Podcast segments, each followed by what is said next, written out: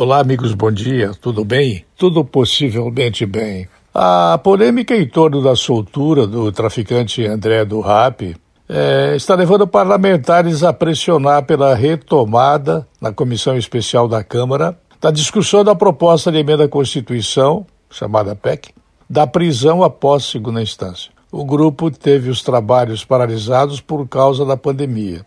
Vamos ver o que vai isso significar. Vamos ver como serão as coisas daqui para frente. Para agravar a situação, o ministro Barroso agora acaba determinando o afastamento do senador Francisco Rodrigues. Não sei se essa decisão será obedecida ou não, após a gente saber que há tanta burocracia no plano em que nós vivemos e que lá em cima, no mais alto dos píncaros da glória do Planalto, é muito difícil uma decisão da justiça não ser feita entre amigos, de amigos do meu pai.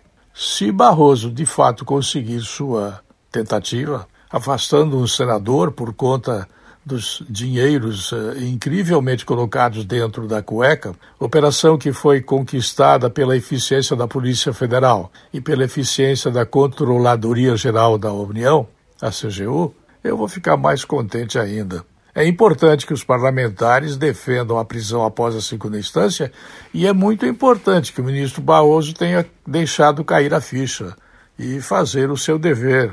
Onde já se viu um senador ficar legislando para nós brasileiros, todos nós que, em muitas circunstâncias, não temos tanto dinheiro para fazer esses verdadeiros exercícios de exibição de recursos nas partes chamadas íntimas do cidadão, que muito bem não precisaria ser um senador de nossa inacreditável república. Eu volto logo mais.